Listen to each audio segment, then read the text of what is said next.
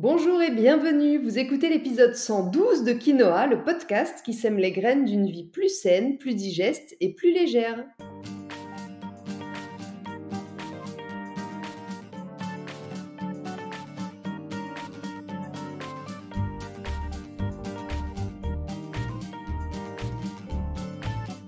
Je suis Julie Coignet, naturopathe spécialisée dans les troubles digestifs et les maladies inflammatoires chroniques de l'intestin. J'accompagne aussi les femmes enceintes, les enfants et les sportifs via des consultations sur Montpellier ou à distance, des programmes en ligne et depuis peu des cours de yoga. Ma mission à travers ce podcast est de vous aider à comprendre simplement comment vous fonctionnez pour que vous puissiez mettre en place de nouvelles habitudes de vie plus saines, mais aussi gagner en légèreté au niveau de votre corps, de votre digestion et de votre esprit. Dans ce 112e épisode de Quinoa, j'ai la joie de recevoir une experte pour nous parler de shiatsu. On va découvrir ensemble les bienfaits de cette pratique millénaire d'origine japonaise pour l'équilibre en général, mais aussi pour les troubles digestifs en particulier. Alors qu'est-ce que le shiatsu? Quand est-ce qu'il est pertinent de faire appel à cette approche? Comment se déroule une séance? Sandrine Philippe, la créatrice de la méthode Sanzen, répond à toutes ces questions pour vous. J'ai choisi de partager mon micro avec Sandrine pour cet épisode parce que je suis passée plusieurs fois entre ses mains expertes et que j'y ai trouvé à chaque fois de nombreux bienfaits, mais aussi parce que le parcours de Sandrine m'a tout de suite beaucoup touchée, beaucoup euh, parlé. Ancienne sportive de haut niveau, elle a dans un premier temps été beaucoup dans la performance avant de comprendre que le sens de la vie était peut-être ailleurs, plutôt dans l'équilibre, dans le bien-être et dans l'écoute du corps. Mais je ne vous en dis pas plus, laissons maintenant place à notre échange. Bonjour Sandrine, merci beaucoup d'avoir accepté mon invitation sur Quinoa. Je suis ravie de te recevoir aujourd'hui pour parler d'une de tes spécialités, parce que tu es plutôt multicasquette, à savoir le shiatsu. Est-ce que pour commencer, tu peux te présenter, nous présenter ton parcours en quelques mots et nous expliquer pourquoi et comment tu en es arrivé à te former au shiatsu? Bonjour euh, Julie. Euh, on va dire dans un premier temps qu'on pourrait, certains me définissent comme euh, guide idéaliste initiatrice et que ça traverse ça que j'aide les gens à se reconnecter à leur être, ce qu'on appelle euh, ce fameux lien corps-cœur-esprit. De façon plus concrète, j'ai un parcours d'ancienne sportive de haut niveau pendant 15 ans en aérobic sportive et je suis asthmatique depuis l'âge de 6 ans, donc ça a été une façon de dépasser certaines choses. Du coup, assez naturellement, euh, j'ai me suis, enfin, j'ai été diplômée d'État en métier de la forme. Du coup, pendant plus de 12 ans, hmm, ben, j'ai été euh, coach sportive, prof de fitness. Et en parallèle, comme quand j'étais sportive euh, de haut niveau, c'était amateur, j'ai aussi fait un parcours dans l'esthétique, ce qui m'a permis d'approcher euh, le corps et les massages, massage bien-être. Du coup, je suis partie aussi en Thaïlande me former. Je suis donc diplômée de WADPO en, en réflexologie taille et en, en massage taille euh, au, au, sol. Quand je disais que tu étais multicasquette, hein, je, ne me trompais pas beaucoup. Bon, je te laisse continuer. c'est parce que je suis assez passionnée. Mais du coup, ça m'a donné l'envie d'essayer de, découvrir une autre pratique plutôt orientale dans le corps. Du coup, euh, ben, j'ai décidé de me former auprès de Christophe Labine, qui a écrit pas mal d'ouvrages et puis après, ben, j'ai décidé de rentrer euh, pendant euh, trois ans à la base, mais j'en ai fait cinq parce qu'il y a des choses que je voulais revoir avec Jerry Rixen de l'école SIM. Et voilà pourquoi du coup je suis devenue euh, praticienne en shiatsu. Ok, donc en fait ça s'est fait un peu naturellement. Ton chemin t'a amené petit à petit vers le shiatsu. Ça n'a pas été une révélation où un jour tu t'es dit oh, le shiatsu m'appelle. c'est à force de formation qu'en creusant dans différentes voies, le shiatsu est arrivé à toi. Est-ce que pour mettre tout le monde au même niveau, est-ce que tu peux maintenant nous expliquer ce que c'est? Parce que nous, on en parle comme si tout le monde connaissait, mais euh, peut-être que certains découvrent ce terme ou cette pratique aujourd'hui. Est-ce que tu peux nous en dire un petit peu plus? Oui, oui, c'est vrai qu'entre euh, toutes ces pratiques, des fois, on peut s'y perdre et c'est des noms un peu barbares. c'est une technique de soins japonais qui est vieille de plusieurs millénaires et qui est euh, basée en fait sur les principes de la médecine traditionnelle chinoise. Donc on pourrait, entre guillemets, à un endroit le comparer euh, à l'acupuncture, comme si c'était un de ses ancêtres ou à peu près sur le même plan. Mhm. Mais on n'utilise pas d'aiguille.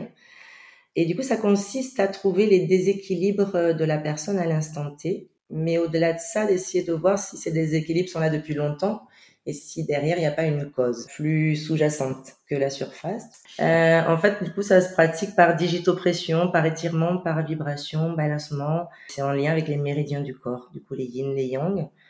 Après, ils n'ont pas tout à fait les mêmes trajectoires suivant les courants et les maîtres, mais, euh, le but c'est de retrouver un équilibre global du corps, recréer un meilleur flux euh, énergétique et du coup un meilleur équilibre des organes entre eux. C'est lié aux saisons, mhm. c'est lié euh, aux émotions et du coup à certains organes qui sont en lien avec ces émotions. Ok, tout ce qui impacte l'énergie finalement, les saisons, les émotions, tout ça, ça a un impact sur la fluidité de la circulation de nos, de nos énergies? Moi, ce que j'aime bien en fait dans ma dimension aussi, c'est de, beaucoup essayer de faire des ponts et euh, relier les univers parce qu'il y a vraiment des, liens euh, entre physique, musculaire, articulaire, organes, physiologie, psychique, sur le système nerveux et après du coup il y a ce système énergétique. Alors énergie des fois ça parle pas trop aux gens, je me rends compte et on prend un peu ça un peu entre guillemets à la légère malheureusement mais plutôt un plan vibratoire, puisque ça parle plus sur le plan cellulaire. Si, si, la, si la, cellule a les atomes qui vibrent bien, en gros, hein, pour schématiser, mm-hmm. Euh, c'est peut-être pas assez technique, mais si la cellule vibre bien, euh, en fait, elle est en bonne santé. S'il y a un dérèglement, ou comme dans, j'avais donné aussi cet exemple, dans un circuit électrique, s'il y a une interférence à un endroit, ça risque de poser des conséquences plus ou moins importantes. Voilà, donc c'est pareil un peu dans le corps. C'est bien, je pense que c'est plus parlant effectivement que des fois des termes d'énergétique qui peuvent paraître un peu euh, ésotériques. Exactement, merci. C'est pour certaines personnes qui ne sont pas encore et qui ont un peu de, du mal avec ces dimensions et il faut respecter un peu tout. Exactement. Alors dans quelle situation est-ce qu'on peut avoir intérêt euh, On l'a un peu compris déjà hein, par rapport à ce que tu viens de nous dire, mais concrètement, dans quel type de situation on peut avoir intérêt à profiter de, de cette pratique du shiatsu en général, et puis après plus spécifiquement sur notre thématique dont on parle beaucoup sur Quinoa, au sujet des troubles digestifs. Alors, dans un premier temps, plutôt de façon préventive. Donc, l'anecdote, c'est qu'il y a quelques millénaires en arrière, au Japon, on payait son médecin, qui pratiquait le shiatsu, et d'autres conseils autour, quand on était en bonne santé. Et en fait, on le payait pas quand on était malade. C'est qu'il n'avait pas fait son travail préventif d'équilibre euh, du bien fonctionnement de l'être. Euh, et souvent, on attend, malheureusement, euh, en Occident, souvent, on attend qu'il y ait la maladie ou un événement, une épreuve qui nous fasse prendre conscience que. Donc, c'est un peu dommage. On peut optimiser. Et puis maintenant, il y a une conscience qui s'ouvre quand même là-dessus il y a une intelligence assez collective, même dans le corps euh, médical, hein, sur mhm. ces liens avec euh, les, les, les, approches plus paramédicales. Du coup, le changement de saison, c'est conseillé. Comme les saisons, il y a, ça bouge, le corps bouge, et du coup, il y a un rééquilibrage qui peut être fait, du coup, dans ce sens de prévention. Et après, ben, quand il y a des périodes avec, euh, ben, je sais pas, un, décès, perte d'emploi, une difficulté, un divorce, une séparation, qui amène une tristesse, peut-être une dépression, de l'anxiété, un manque de sommeil, torticolis, après des problèmes articulaires peut-être un peu plus pointus, mais c'est vrai que là, on va de toute façon conseiller de voir son kiné, son médecin de toute façon en premier lieu. Dans le côté digestif, en fait, on est dans une période de stress, surtout aussi en Occident, mais en fait euh, globalement dans le monde entier à l'heure actuelle, malheureusement. Et euh, il y a une certaine pression, et ce stress, ben, euh, on le sait maintenant, amène des pathologies diverses et variées. Derrière le deuxième point, ben, on est stressé, on respire pas forcément bien, donc on fait pas forcément bien circuler. Et même au-delà de cette circulation énergétique, encore une fois, quand on respire vraiment, il y a des vidéos qui sont super bien faites hein, pour, pour, voir toute la mécanique qui, qui, se met en route quand on respire, sur, dans le ventre, dans la cage thoracique, dans la zone sous-claviculaire, même jusqu'au niveau du crâne. Euh, même les pores de la peau. Hein. Donc, euh, il y a vraiment un automassage des organes des gens entre eux. Et du coup, ben, le ventre, euh, c'est un peu le siège des émotions. Hein. Non Et on dit que c'est peut-être même notre premier cerveau. Il y a des mhm. synapses hein, qui discutent avec le cerveau, qui donnent des informations sur l'équilibre des 80 organes internes principaux. Et ben, comme il y a des déséquilibres qui se mettent en place, il y a l'alimentation, parce que le gros intestin une flore intestinale avec des bactéries qui sont bonnes, mais maintenant, dû aux aliments, il y a aussi des bactéries qui sont pas bonnes et qui passent à, travers la, membrane du, gros intestin qui peuvent amener aussi des, dégâts autour. Mhm. Donc, stress, émotion, euh, tout ça, ben, par rapport à ce qu'on a dit avant pour le shiatsu, ça peut aider euh, à relancer les flux divers du corps, à recréer l'équilibre des organes entre eux. Mais du coup, c'est une écoute du corps et c'est une communication entre le praticien de chassou et euh, la personne qui accepte qu'il y ait un échange, puisque, euh, puisque du coup, il faut parler de tout ce système autour. Du coup, on peut soutenir ben, en cas de diarrhée, Mhm. parce que c'est lié souvent à certains fonctionnements de méridiens, donc à certains organes. Euh, L'asthme, euh, les, les, ballonnements, les vomissements, quand on a le ventre trop tendu dur, et dur, bah, donc il faut euh, aller regarder un peu à quoi ça ramène dans les méridiens dans l'instant, quel événement peut-être est lié à ça, est-ce que ça revient? Et, euh, et après, ben, travailler avec une personne comme toi, euh, parce que c'est bien. En complément. Pour, voilà, ben oui, parce qu'après, il faut revoir euh, certains autres principes de fonctionnement pour que ça s'installe dans le, dans le long terme. Parce que souvent, c'est pas juste anodin quand ça commence à être dans le système digestif. Voilà. Bien sûr, super. Effectivement, et comme je le dis très souvent, la guérison sur la durée, elle euh, repose sur euh, plusieurs piliers. Euh, L'alimentation, on en parle régulièrement, l'activité physique, le sommeil, je me permets du coup de les rappeler, la gestion des émotions et du stress. Donc là, on est en plein dedans, ça peut nous aider vraiment à mieux aborder cette partie-là. Et puis, le dernier pilier dont j'aime beaucoup parler et dont on parle un peu moins, c'est la connexion à soi le fait d'être en phase avec soi, avec les besoins profonds de son corps. Et je pense que le shiatsu peut effectivement intervenir et aider sur ces deux derniers points, la gestion du stress et des émotions et la connexion ou la reconnexion euh, à soi. En tous les cas, vous avez compris que ça tourne beaucoup autour de, du stress et des émotions, finalement, cette approche, puisqu'on parle d'énergie, on parle de méridien. Donc, euh, pour toutes ces thématiques, pour tous les euh, chocs euh, émotionnels et les, les, maladies inflammatoires chroniques de l'intestin, dont je parle beaucoup, sont très souvent déclenchées suite à un choc émotionnel. Donc voilà, ça vous ouvre de nouvelles portes. Il y a peut-être des choses à faire et à creuser pour vous à ce niveau-là, euh, si vous êtes concerné par des troubles chroniques euh, digestifs. Il y a aussi cette notion oui, de, de, reconnexion au corps. Et moi, c'est vraiment ce que je travaille. Je suis pas psy, donc je travaille pas cette approche-là. Je suis pas naturopathe. Mais moi, dans mon parcours, c'est aussi ce qui m'a sauvé, c'est de me reconnecter à mon corps. Et souvent, on l'oublie, on est un peu coupé de lui ou on veut pas le voir. Et un peu comme dans le système digestif, on avale les aliments, on les digère et on est censé évacuer mm. ce qui est négatif. Euh, et bien assimiler ce qui est positif pour le faire mieux fonctionner. Et dans l'émotionnel, c'est un peu pareil. Donc en plus, on est dans des sociétés où prendre les gens dans les bras, c'est un peu bizarre. Parler de nos problèmes, c'est pas terrible. Et euh, le toucher est une des premières aussi euh, étapes pour retravailler l'estime de soi, la confiance en soi et son schéma corporel. Ok, et est-ce qu'il y a, Sandrine, des contre-indications à la pratique du shiatsu? Alors, de façon simple, si on est malade, euh, genre grippe, fièvre, euh, vomissement, ben, on vient pas faire une séance de shiatsu. Ça okay. risque de d'augmenter euh, la fièvre ou autre chose. On attend un peu plus en forme quand même. Euh, contre-indication, s'il y a des problématiques articulaires particulières, ou qu'il y a eu des opérations lourdes sur la colonne vertébrale par exemple, euh, il, il, est nécessaire de savoir quel a été le suivi, la rééducation et peut-être être en lien avec le kiné. Mais c'est pas forcément contre-indiqué, mais il y a des mesures à prendre. Mm -hmm. euh, comme j'ai dit tout à l'heure dans le cancer, bon voilà, ça peut être contre-indiqué, mais c'est peut-être possible. Euh, femme enceinte, c'est pas forcément contre-indiqué, mais il y a des points qu'il va pas falloir toucher. Euh, donc on va quand même éviter les mmh. trois premiers mois. Hein. Et à partir du septième mois, maintenant, c'est des mesures de, de toute façon de sécurité globale, même en sport, en yoga, etc. Comme mmh. ça, c'est le gynéco qui prend euh, la responsabilité, enfin, qui, qui, a le suivi euh, global pour pas de risque. Mais euh, du troisième au septième mois, en fait, il y a des points euh, qu'il ne faudra pas aborder. Voilà. Donc, c'est une sécurité. Il faut préciser que vous êtes enceinte si ça se voit pas énormément, voilà. même troisième ou quatrième mois. Ok. Du coup, ça me, ça m'amène à ma question suivante. Comment se déroule une consultation? Parce qu'on parle de points, de points à éviter, etc. Comment ça se passe concrètement une séance de shiatsu? Alors déjà, c'est habillé. On est dans une tenue souple, agréable, confortable même en pyjama ça me va. Sur un matelas futon au sol donc euh, ben on peut même mettre une couverture chauffante en, hiver pour un confort. On peut être couvert on peut être des coussins.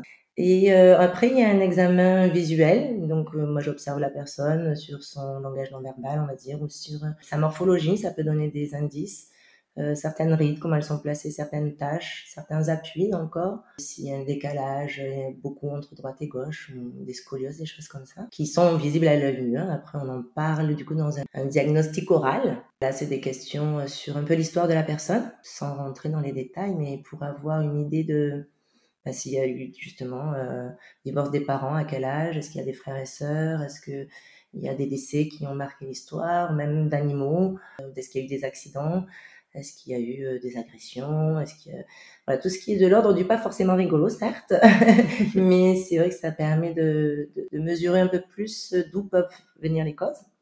Mais il n'y a rien d'obligatoire dans ce qu'on veut dévoiler, où il y a des fois, ben, au début de la séance, certaines personnes semblaient ne pas avoir euh, spécialement de choses, et finalement, il y a des choses qui se débloquent et ça leur revient quand même, et parce qu'on met un peu de côté, et voilà, ou on n'ose pas forcément des fois en parler au premier rendez-vous, donc de respect de soi, hein, de, de limites qu'on se crée aussi. Mm-hmm. Euh, ensuite, euh, ben, la personne s'allonge en général sur le dos en premier et euh, je vais faire un examen palpatoire de, du hara qu'on appelle. Donc, euh, il y a des zones diagnostiques qui correspondent au cœur, aux poumons, aux reins, etc. Et qui sont situées sur le ventre. voilà. Et en même temps, je prends le pouls de la personne qui va donner euh, une indication sur euh, pas mal de choses au niveau de son énergie. Est-ce qu'elle est en forme? Est-ce qu'elle est fatiguée? Est-ce qu'elle est anxieuse? Des choses comme ça qui complètent aussi le diagnostic. À partir de là, ben, on va essayer de trouver, de déterminer un à deux méridiens dans le kyo vide et un à deux méridiens dans le jitsu, le blocage. Donc des fois c'est très marqué, c'est pour ça que des fois on décide d'en travailler que un de chaque côté parce qu'ils sont déjà deux méridiens, il y a le yin, il y a le yang. Et euh, des fois, il va falloir adapter la vitesse de, pratique. Donc, ça peut être plus long, plus lent, plus rapide, plus profond. Et des fois, ben, c'est un peu plus euh, difficile à trouver. Sur l'instant, on n'est pas tout à fait, enfin, c'est à peu près équilibré sur deux vides, deux, deux pleins. Du coup, on va, on va décider, en général, travailler plutôt le vide euh, pour le remplir. Mais il y a des personnes, par exemple, si elles sont très très dans le mental, on va pouvoir commencer un peu à la tête pour, pour détendre un peu le corps. Ça passe aussi par le toucher de la tête. Voilà comment se passe une séance. Il y a des endroits où ça fait un peu mal, c'est surprenant pour certaines personnes.